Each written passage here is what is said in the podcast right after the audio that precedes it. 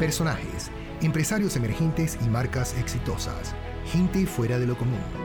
Personalidades que aprovechan su salud y sabiduría para transitar por el camino del éxito. Mentes extraordinarias, con tu anfitrión, Gabriel Murillo. Y aquí estamos nuevamente en un episodio más de Mente Extraordinaria, episodio número 7. Y hoy tengo la oportunidad de estar con un colega, amigo venezolano también. Estamos aquí en la ciudad de Chile, específicamente en una sede de Cowork Latam, en Monjitas, Santiago de Chile. Y estaremos conversando hoy un poco de comunicación. Tengo un invitado especial. Bienvenido al programa. Gracias a ti, Gabriel. Un verdadero gusto estar contigo aquí y compartir. Seguro. Y aquí estamos aquí fascinados. Nosotros nos conocimos hace un par de días allí y vimos una afinidad. Le estoy eh, preguntando un poco de su carrera, su tema de comunicación. Y bueno, son personas que cuando tú lo ves, tú sabes específicamente que es alguien que tiene la habilidad de comunicar, de conectar.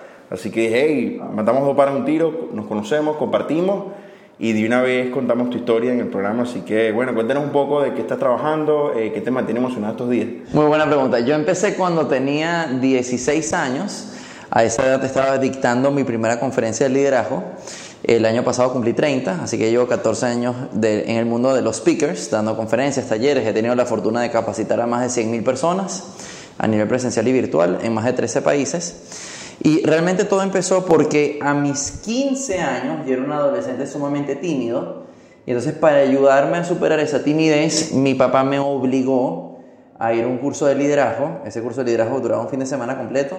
Cambió mi vida y, pero, pero me dio el empoderamiento de atreverme, de entender que todo en la vida es una habilidad.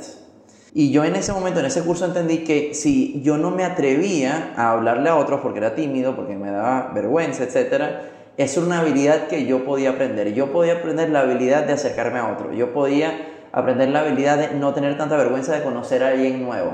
Entonces, lo que para mí fue un gran cambio en ese curso de mis 15 años, que yo entendí todo, es una, todo en la vida es una habilidad. Y como habilidad lo puedes aprender. Así que si eres malo en algo hoy, puedes ser muy bueno en eso mañana, obviamente, si le dedicas esfuerzo y tiempo. Excelente. Estás dedicando eso a tu empresa, que es una empresa consultora, pero a su vez también facilitadora de entrenamiento. ¿Cómo es el nombre de la empresa? Correcto. Aquí en Chile estamos operando como Bauen Consulting. Bauen en alemán significa construir y nos dedicamos a eso, a construirle soluciones personalizadas a los clientes. Excelente. Y ustedes, bueno, me comentabas también que tienen una serie de, de ponencias en los próximos con diversos clientes, una modalidad de formación in-house.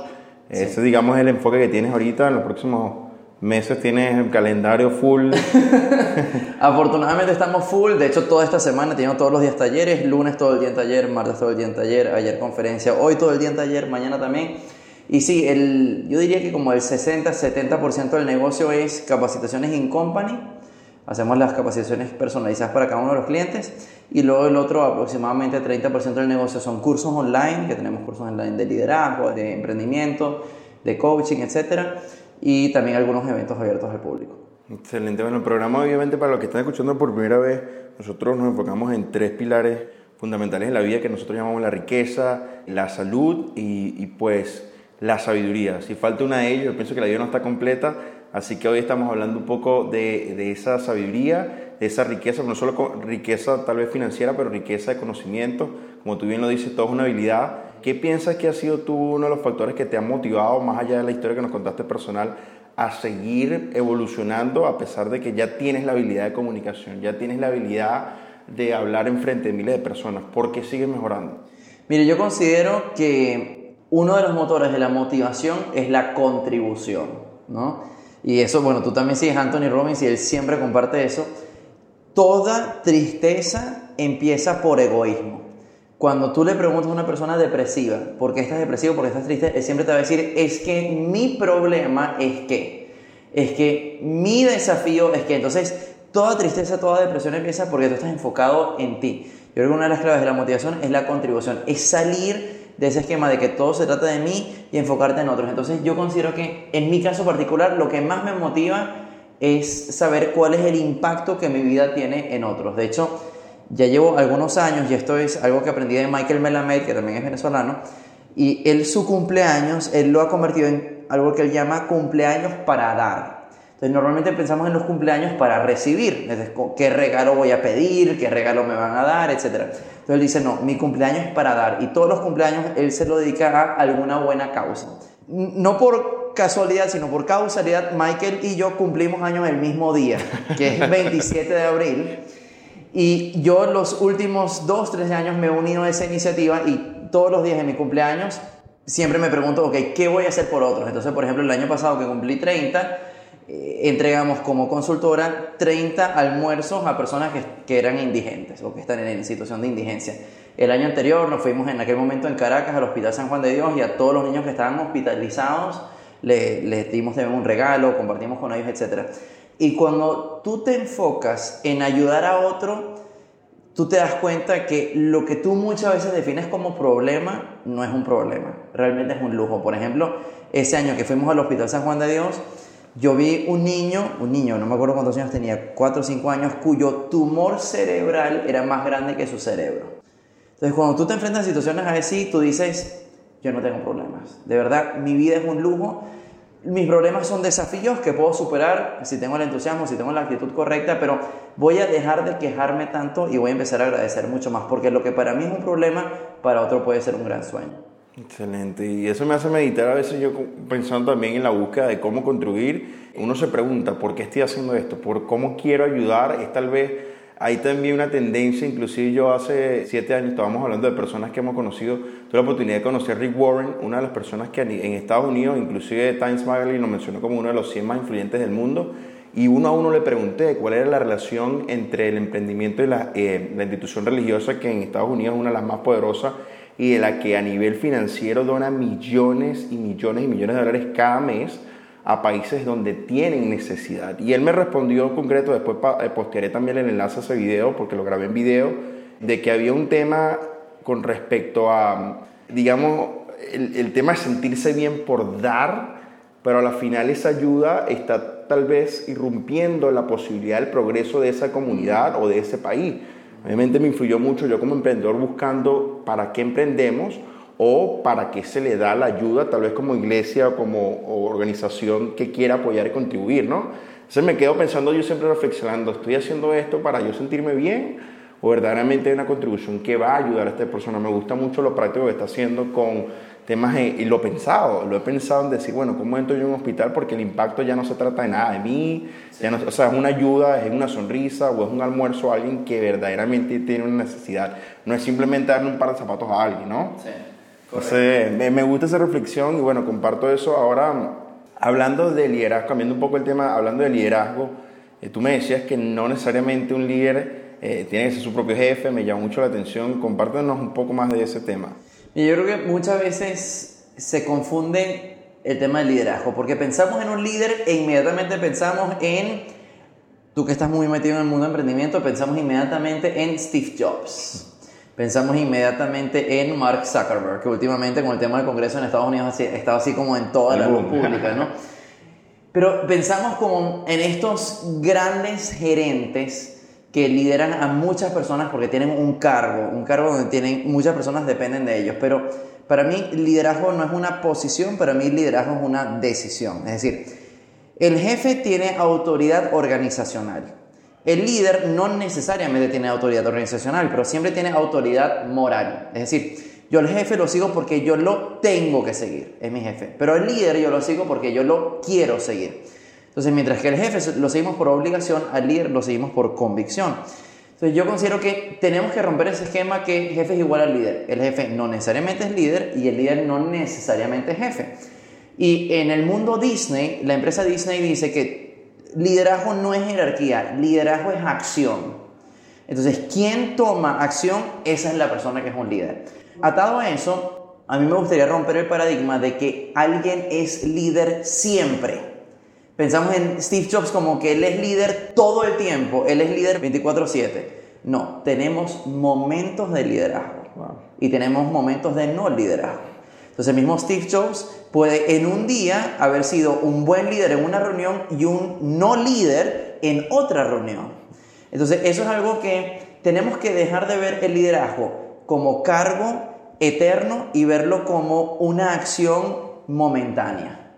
Entonces en un día después de un día es muy bueno preguntarte así como al final del día como reflexión, ¿en qué momento demostrar liderazgo y en qué momento no? Mientras más momentos acumulemos, más líder seremos.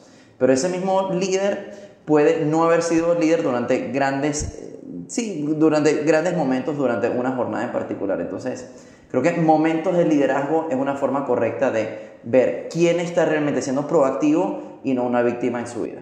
Excelente. Y digamos ahorita como hay un movimiento, el, el emprendimiento ahorita es fashion, es sexy, es cool, todo el mundo quiere ser su propio jefe, quieren ser independientes. Y yo digo, eh, yo que tengo la oportunidad de, de, decir eso, realmente yo lo veo más bien como una responsabilidad. Cuando dice yo no tengo jefe, no, yo tengo cientos de jefes que son los cientos de clientes que son los que pagan nuestra cuenta, ¿cierto? Sí. Y son los que se molestan o son los que están contentos.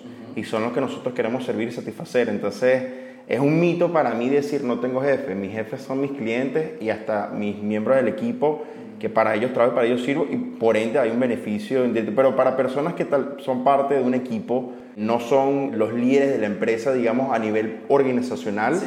pero trabajan para un equipo, ¿cómo pueden ellos empezar a, a, a, sentir? Porque es una sensación también, ¿no? De que pueden tomar esas acciones que los hagan llenarse de ese concepto de liderazgo, ya sea en casa o en el mismo, o en el mismo equipo de trabajo. Mira, para mí, de, de hecho, nuestra conf mi conferencia de liderazgo principal se llama Líderes Extraordinarios. Hmm. Y le pongo ese nombre no por querer sonar marquetero o trillado, etcétera, sino porque para mí la única diferencia entre lo ordinario y lo extraordinario es el extra. Entonces, si tú quieres empezar a demostrar liderazgo, ¿cuál es el extra que tú puedes dar? ¿Por qué tienes que esperar a que alguien te pida algo en lugar de tú proponer proactivamente? ¿Sí? Entonces, por ejemplo, y esto en todo. Por ejemplo, tú vas a una entrevista de trabajo o vas a una reunión y tú sabes a qué va la reunión o a qué vas a la entrevista de trabajo. Si tú sabes, por ejemplo, vamos a poner el caso extremo de una entrevista de trabajo por un diseño gráfico. En lugar de que te entrevisten, ¿por qué no tienes en tu bolso tres propuestas gráficas de para la página web? O tres nuevas propuestas gráficas ya preparadas de cómo rehacer el blog. Eso es proactividad, eso es liderazgo. Eso es demostrar, yo pensé en ti y yo estoy dando un extra. Si tú vas a la reunión, hoy vamos a discutir la problemática de administración. ¿Por qué no ir de una vez ya proactivamente con, yo propongo A, B, C? A mí siempre me gusta inculcar en los equipos de trabajo, tú puedes venir con mil problemas a mí como jefe, como líder, pero también tienes que venir con por lo menos una solución. O sea, no se vale venir, este es el problema. Se vale venir con, este es el problema y aquí está una propuesta. No significa que es lo que se va a hacer, no significa que yo soy un experto en el área, pero yo me hice cargo de quedarme no en víctima, sino empezar a ser protagonista. Entonces, ¿cuál es el extra que puedes dar? Y yo creo que en entrevistas de trabajo y en reuniones eso se ve mucho. ¿Quién dio, quién hizo la tarea? ¿Quién hizo la tarea? Y eso aplica, por ejemplo, para los que están buscando trabajo, que sé que hay mucha gente bueno, los que están buscando trabajo, o sea, tú vas a una entrevista de trabajo, ¿qué preparaste por anticipado? ¿De qué te encargaste? En cualquier nivel, en cualquier situación, para cualquier empleo, es cuál es el extra que puedo dar en este momento, ahora. Te doy un ejemplo mío como speaker. Muchos speakers lo contratan para que den, por ejemplo, hora y media de conferencia. Típica cosa que sucede, en el 90% de los casos, la agenda se atrasa en el Congreso y un momento antes de que tú te subes en la tarima, el cliente te dice, lo puedes hacer en una hora y quince, lo puedes hacer solamente en una hora. Entonces, la inmensa mayoría de los speakers dicen, no, me descuadra. No, ya no puedo cambiar. Tú me dijiste 90 minutos, tengo que hacerlo en 90 minutos. ¿Sabes qué? Yo me sobrepreparo. Yo ya tengo preparado por anticipado la versión de la conferencia de los 90 minutos, la versión de la conferencia de los 75 y la versión de la conferencia de los 60. Y es en serio, estoy preparado para los tres escenarios de una vez. Para que cuando el cliente me diga, tú lo puedes hacer en una hora, yo le diga, sin ningún problema. Es más, las láminas ya están hechas para que yo no las tenga que cambiar, sino sencillamente en cuestión de dinámicas, en cuestión de ejemplos, en cuestión de narración, lo alargo o lo acorto. Pero ya estoy sobrepreparado para la ocasión. Yo me acuerdo en Venezuela, Banesco una vez me contrató, porque de una serie de conferencistas que ellos habían probado, el único que terminaba a tiempo era yo. Y ellos me dijeron, en ti puedo confiar para que siempre cumplamos la jornada. Tú nunca me vas a dar mal, no solamente con tu, con tu conferencia, sino a nivel organizativo en general.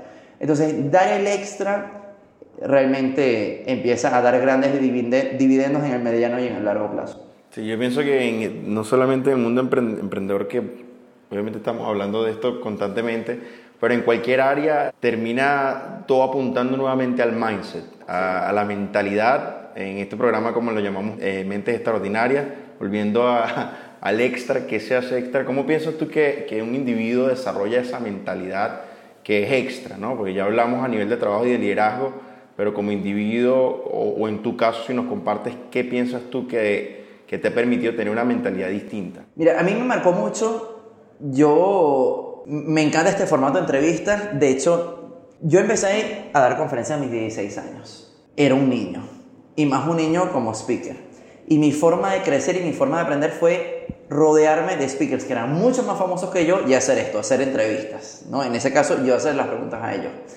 Y yo me acuerdo que tuve la inmensa fortuna de que en ese momento Open English había explotado. Andrés Moreno, el fundador venezolano, se había convertido en un millonario y yo le pedí una entrevista y él me dijo que sí.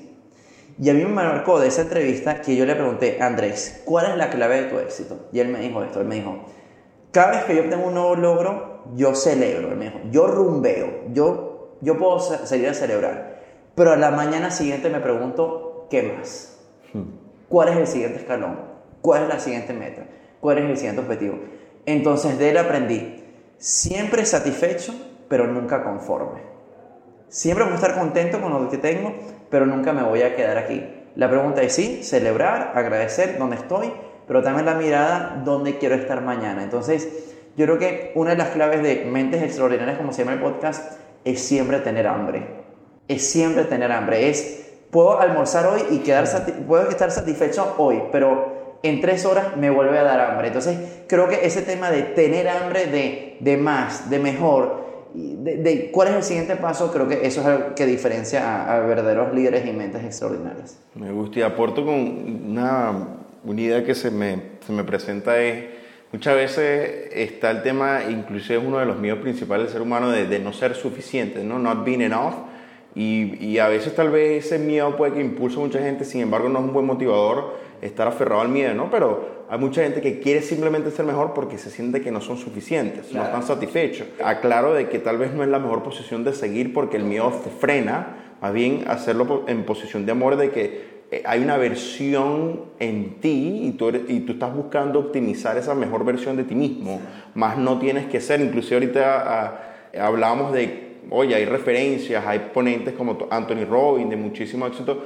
está Tim Ferriss en el mercado americano, está el Louis Howard, todos estos modelos, pero realmente nosotros lo, lo, usamos como referencia de vida, de estilo de vida, de negocio, pero no vamos a ser ellos, no vamos a ser esa persona, nosotros somos nosotros mismos y buscamos ser la mejor versión. Entonces acoto de que no hay tal vez que sentir una presión por querer ser otra persona, por querer siempre, ah, no me gusta quién soy yo, porque siempre vas a sentirte que no eres suficiente. Inclusive no sé si tienes una opinión tú con respecto a que te has rodeado con gente de mucho éxito, te das cuenta que tú les preguntas y, les, acotas de que son de éxito, ellos lo saben y se ríen o, o, lo dudan o dicen, yo no, esto no es nada. No aceptan el hecho de que, mira, si has logrado un desempeño maravilloso. O si yo te digo que tú eres uno de los mejores speakers porque vi unos videos tuyos, a lo mejor te dices, no, vale, porque has visto a 10 monstruos más, a tus mentores que, que, te llevan tal vez un... Yo, yo creo que eso es algo súper importante que tú dices. Yo, yo siempre comparto en, en talleres de liderazgo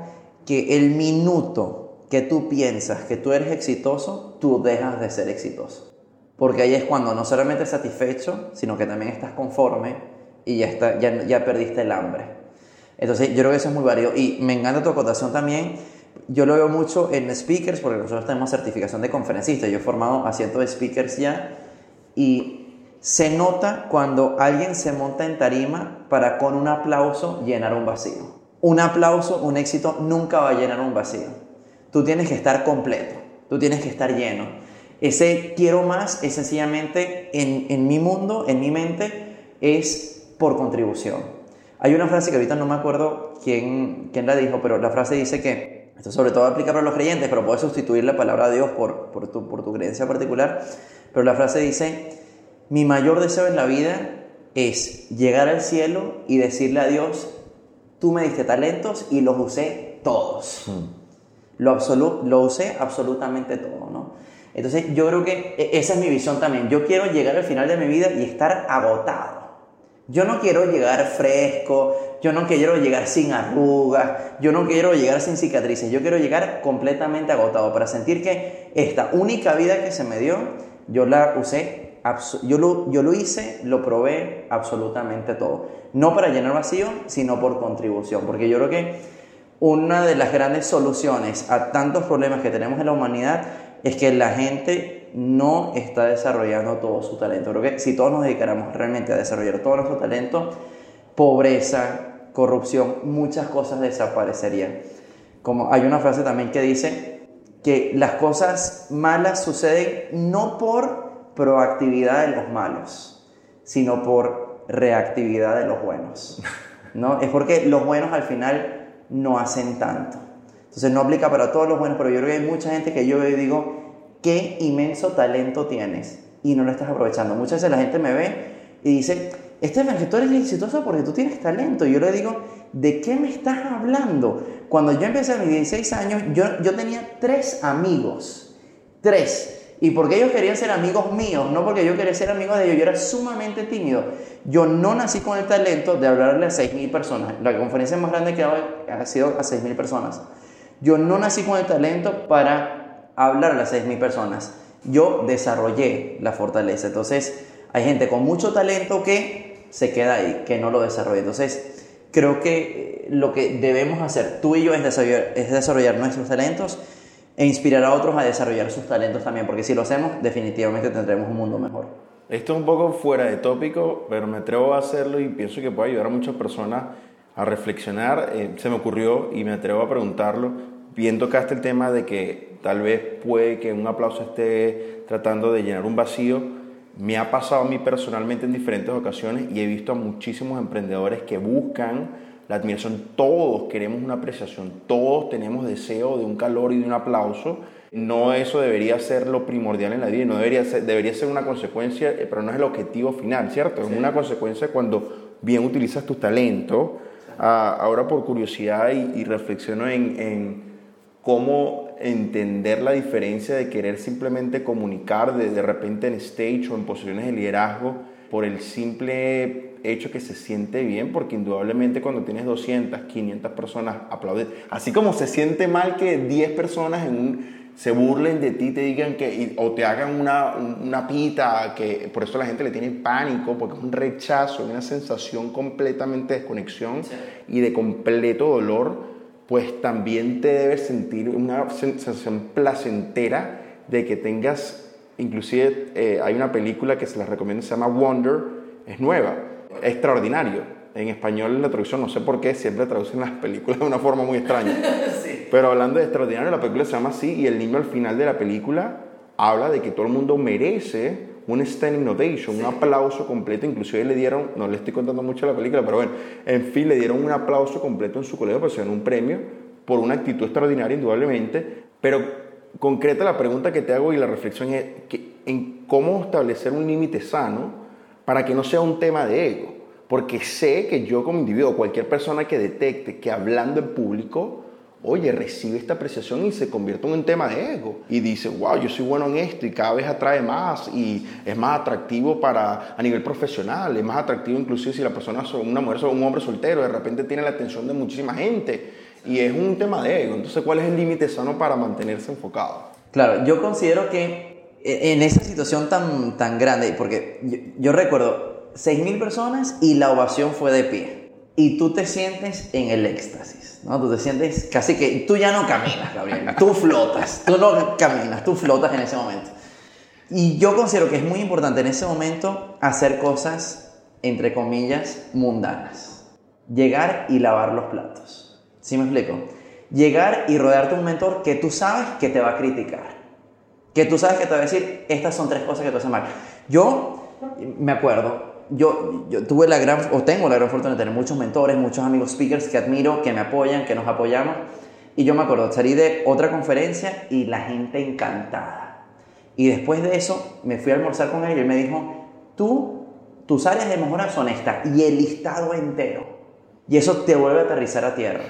¿no? Entonces yo creo que una forma de tú mismo mantener como en jaque mate que tu ego no se dispare es hacer cosas donde tú sabes, donde es ponerte en situaciones donde tú sabes que vas a tener el cable a tierra, ¿no? Rodearte de mentores es una forma fantástica de hacerlo. Yo considero que si tú eres la persona más inteligente en una sala, tú estás en la sala equivocada. O sea, puedes estar en una sala donde tú eres más brillante un momento, pero la inmensa mayoría del tiempo deberías estar en lugares donde tú eres el más ignorante, donde tú eres el que menos sabe, donde tú eres el novato, donde tú eres el principiante. Porque yo puedo ser nivel intermedio avanzado en temas de pero intento rodearme de gente que está en años luz de mí, ¿no? Entonces, yo creo que es muy importante dos cosas. Uno, tener esas situaciones donde tú dices ya, aquí me van a criticar, aquí soy humano, aquí voy a aprender, aquí no solamente me voy a enseñar, sino que voy a aprender. Y lo otro es entender que al final, por favor, no lo hagas solamente por ti. Obviamente hay una parte que lo hace por ti, pero hazlo sobre todo por la gente. Y yo creo que eso es importante también porque, por ejemplo, hablando de emprendimiento, si tú te enfocas solamente en ti como emprendedor, todo inicio como emprendimiento es difícil. Y tú lo sabes. Los primeros clientes cuestan un mundo. Entonces, si tú estás ahí solamente, si tú lo estás haciendo solamente por el dinero, solamente por ti, el aplauso no va a llegar los primeros meses. El aplauso va a llegar mucho más adelante. Pero si tú estás enfocado, es que mi emprendimiento es para contribuir a esto, es para solucionar este problema, entonces esa visión de ayudar a más gente te va a ayudar a ti a superar esos problemas personales. O sea, claridad en la visión, claridad en por qué lo hacemos. Sencillo. Alguien que esté escuchando el programa por primera vez y quiere lanzarse completamente y, haciendo la reflexión de que la comunicación es la pirámide. Yo pienso que en negocios, en relaciones, en la vida en general, pues la gran mayoría de los problemas pueden resolverse a través de una comunicación efectiva. Entonces, alguien que quiera mejorar su comunicación, ¿dónde empiezan? comunicación en general tiene muchísimas aristas. Cuando pensamos en comunicación, muchísimas veces pensamos en inmediatamente hablar. ¿Qué voy a decir y cómo lo voy a decir? Entonces, como empezamos hablando de liderazgo, para mí, si quieres ser un mejor comunicador, no te enfoques en hablar, enfócate en escuchar. Hay un consultor que yo sigo que se llama Sam, Sam Owens y él tiene un hábito que me encanta. Su hábito es que lo primero que hace es ir al gimnasio en la mañana, después desayuna y después lo primero que hace es que tiene todos los días una entrevista pautada con alguno de sus muchos clientes. Y la primera media hora del día está enfocada en escuchar. ¿Qué voy a aprender de mi cliente? ¿Qué necesita mi cliente? ¿Qué quiere mi cliente? ¿Cuál es su necesidad? ¿Qué no le estoy aportando todavía? Me parece una práctica fantástica. John Maxwell, gurú de liderazgo, dice que en su mesa tiene un letrero que solamente lo puede leer él, no la persona que está sentada al frente, y el letrero le dice, escucha, escucha. Entonces, viene a lo mismo. Yo creo que si estás en la sala y tú eres el más ignorante, pero solamente estás hablando, no lo entendiste bien. Si solamente estás ahí para yo quiero hablar y yo quiero sobresalir y yo quiero demostrar, no lo has entendido bien. La pregunta es, ¿qué tan dispuesto estás a escuchar? Y escuchar y aprender de todos. Por ejemplo, lo aplicamos también en metodologías de capacitación. Cuando hacemos certificación de conferencistas y, y, a ti te toca evaluar a otro conferencista, incluso si lo haces bien y también incluso si lo hace mal, escucha, ¿qué puedes aprender de todos? También puedes aprender de alguien que está empezando. A veces yo también voy al gimnasio, creo que no tanto como tú, es evidente en los físicos, pero cuando yo voy al gimnasio, ¿sabes qué me inspira? El que está gordo, el obeso, ese es el que me inspira. Y digo, si este está aquí, ¿cómo yo no voy a venir también? Entonces, escucha no solamente al exitoso, escucha al que está empezando, escucha al que no sabe cuáles son sus inquietudes, escucha al cliente nuevo, escucha al cliente que te critica, escucha a los haters, escucha, escucha, escucha. Creo que es una gran receta del éxito en la comunicación. Buenísimo. Yo sé que ustedes tienen bastante programas de formación, están por lanzar ciertos cursos. ¿Hay alguna, algún sitio donde te gustaría que la gente pudiera aprender más de lo que ustedes ofrecen? Mira, pueden visitar mi página, stefankaiser.com, ahí pueden descubrir bueno, todo lo que hacemos, algunos de los temarios, testimonios de clientes, stefankaiser.com. Pueden también ingresar para descargarse su, descargarse su curso virtual de liderazgo de forma completamente gratuita. Así que ahí es un buen, un buen lugar para empezar. Y esto es completamente egoísta porque me interesa muchísimo eh, y quisiera aprender eh, más con, con tema de comunicación interna con equipos. Tú trabajas con equipos muy grandes. ¿Tienes alguna sugerencia con reuniones de equipo, cómo se comunican internamente, cómo facilitar? Pero, por ejemplo, me he encontrado en situaciones donde me, me apasiona hablar, me fascina y, desde pequeño me creí y por el hecho de que creí en la habilidad, Empecé, nunca he estudiado formalmente y me he dedicado a eso, pero he querido siempre mejorar la comunicación. Pero ciertamente tengo que aprender a escuchar. Y, y es impresionante, me lo han dicho muchos miembros de mi equipo cuando me dicen, hey, no me lo dicen, hay que escuchar esto, hay que escuchar lo otro, y yo reflexiono. Entonces, ¿hay algún mensaje práctico para empresarios o para líderes de grupo? Incluso en nuestra empresa nosotros ahorita implementamos una modalidad de grupos y ahora cada grupo tiene ciertos líderes y esos líderes tienen que comunicarse con sus miembros del equipo. Entonces a nivel de reuniones, estas reuniones son semanales, pues es muy, muy egoísta que te pregunte, pero puede ayudar a otras personas a algún formato que tú pienses que sea efectivo para reuniones. Hay muchas reuniones que son una pérdida de tiempo y sobre todo cuando la persona, como yo en muchas reuniones, me guindo a hablar. Y es una cadena y me guindo y hablo y hablo y yo me imagino que mucha gente se quedará dormida en la reunión. Sí. ¿sabes? Mira, es interesante porque me, encanta la pregunta y estoy seguro que le va a ayudar a mucha gente porque el tema de las reuniones, hay, reunionitis a nivel mundial. Es algo que en los 13 países y en los estados es como uno de los denominadores comunes. Entonces, creo que hay varias cosas. Uno es definir antes de la reunión cuál es el objetivo de la reunión. Muchas veces nos convocan a reuniones y ni siquiera está claro el objetivo. Sucede con clientes internos y con clientes externos. Entonces, a veces le pregunto al cliente, fantástico, te puedes reunir conmigo sin ningún problema, pero ¿cuál es el objetivo? Y estamos al teléfono y me dice, el objetivo está alto. Ah, bueno, pero si quieres adelantamos y te lo soluciono una vez. Y 10 minutos por teléfono elimina una hora de reunión presencial. Entonces, antes de la reunión, definir muy claramente cuál es el objetivo. Y cuando el objetivo no está claro, no hay por qué reunirse. Ese es uno. Dos, hay, un, hay una ley de productividad que dice que el tiempo se expande para ocupar el espacio que tú le has asignado. El tiempo se expande para ocupar el espacio que tú has asignado. Ejemplo típico, no va a ser un comentario machista, pero es algo con lo cual creo que mucha gente se puede identificar. Una mujer para maquillarse. Una mujer, si tiene una hora para maquillarse, ¿cuánto se va a tardar? Una hora. Pero si esa misma mujer se levanta tarde, va en el auto de camino al trabajo y solamente tiene esos cinco minutos para maquillarse, va a tardar cinco minutos maquillándose mientras va en el auto en el trabajo. No lo va a lograr con los mismos detalles, pero va a lograr el objetivo. Y una hora de pronto se convierte en cinco minutos. Y yo lo veo en mi negocio también. Yo tengo media hora para terminar de definir una conferencia y en media hora lo saco como sea. Yo tengo una tarde para sacar eso y me tardo la tarde. Entonces, aplicado a reuniones. Muchas veces se pauta reuniones por default una hora de reunión. ¿Por qué el default tiene que ser una hora? ¿Por qué el default no es media hora? ¿Por qué el default no son 15 minutos? Gary Vaynerchuk, que tú lo sigues, hace reuniones de 5 minutos. ¿Sí me explico? Entonces, yo creo que un tema es eso, en reuniones, cuánto es el tiempo que le hacemos asignar a la reunión y respetar esos tiempos, porque te aseguro que muchas reuniones que duran una hora probablemente se podrían hacer en media hora. Luego también la estructura de la reunión. Hay muchas estructuras diferentes, hay muchas metodologías que uno puede googlear. Nosotros como equipo empleamos una metodología que a mí me encanta, la metodología empieza con good news. Todo el mundo comparte una frase cuáles son las buenas noticias. Segundo, feedback. ¿Cuáles son las noticias tal vez no tan buenas? Tercero, cuellos de botella. ¿Dónde estamos estancados? ¿Qué nos cuesta? ¿En qué no avanzamos? ¿Cuáles son los cuellos de botella? Por cierto, Gabriel, a veces el cuello de botella como emprendedor eres tú. Y me atrevo a decir no a veces, sino yo sé, muchas veces el mayor cuello de botella soy yo. Total. Sobre todo cuando no lo reconocemos. Es correcto. Entonces, claro, cuando tú pones cuello de botella y el equipo se atreve a decirte, es que llevas una semana sin darme respuesta. Es que todo depende de ti. Es que toda decisión pasa por ti. Entonces tú te das cuenta, yo, yo hago el negocio. Siguiente punto es roca. Y roca es, ok, en base a los cuellos de botella, ¿cuáles son los nuevos fundamentos que tenemos que poner? Ok, si Gabriel es el cuello de botella y por él pasan todas las decisiones, por ejemplo, ¿cuáles van a ser las rocas? Ah, bueno, vamos a delegar. Tú tomas este tipo de decisiones, tú tomas este tipo de decisiones, tú tomas este tipo de decisiones. Roca. Y finalmente, eh, frase contundente, y frase contundente es que cada uno resuma en una frase que se lleva de la reunión. Entonces, ese esquema, ahorita no me acuerdo si me estoy, si me salté alguno, pero ese esquema de, de este esquema que te acabo de mencionar, nos, nos funciona mucho, es muy visual y ataca desde lo muy positivo hasta áreas de trabajo, hasta cuellos de botella y me encanta. Pero si esa estructura no te acomoda, hay muchas estructuras que puedes buscar en Google también.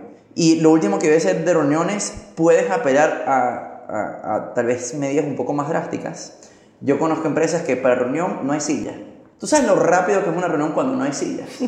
Cuando nadie se puede sentar. Ahí de verdad la reunión dura 20 minutos. Tú sabes lo rápido que es una reunión cuando, nadie está, cuando a nadie se le permite ver el celular, cuando a nadie se le permite abrir una computadora.